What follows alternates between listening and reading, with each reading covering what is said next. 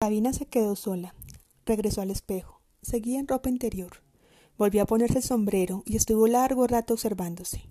A ella misma le resultaba extraño llevar ya tantos años persiguiendo un instante perdido. Una vez, hace ya muchos años, vino a verla Tomás y le llamó la atención el sombrero. Se lo puso y se miró en un gran espejo que como ahora estaba entonces apoyado en la pared de su estudio praguense. Quería comprobar qué tal quedaría de alcalde el siglo pasado. Cuando Sabina empezó a desnudarse lentamente, le puso el sombrero en la cabeza. Estaban ante el espejo y se miraban. Ella estaba solo en ropa interior y en la cabeza llevaba el sombrero hongo. De pronto comprendió que aquella imagen los excitaba a los dos.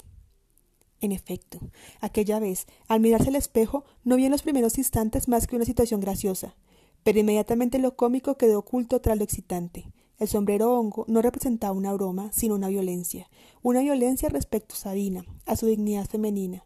Se veía con las piernas desnudas, con las bragas de tela fina, a través de la cual se transparentaba el pubis. La ropa interior resaltaba sus encantos femeninos y el duro sombrero masculino negaba, violaba, ridiculizaba aquella feminidad. Tomás estaba a su lado vestido, de lo cual se desprendía que la esencia de lo que veían los dos no era la broma, sino la humillación.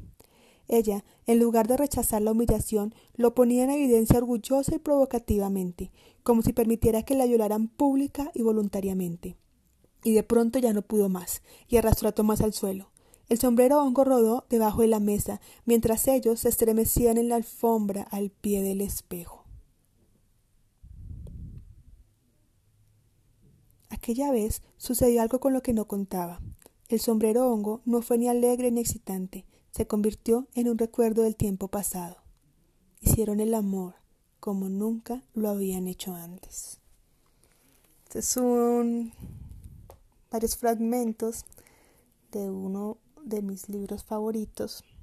Mis libros favoritos son aquellos libros a los que vuelvo una y otra vez en diferentes etapas de mi vida y y lo interesante es que cada vez que vuelves a leer un libro por segunda, tercera, cuarta vez, lo lees distinto, porque eres distinto.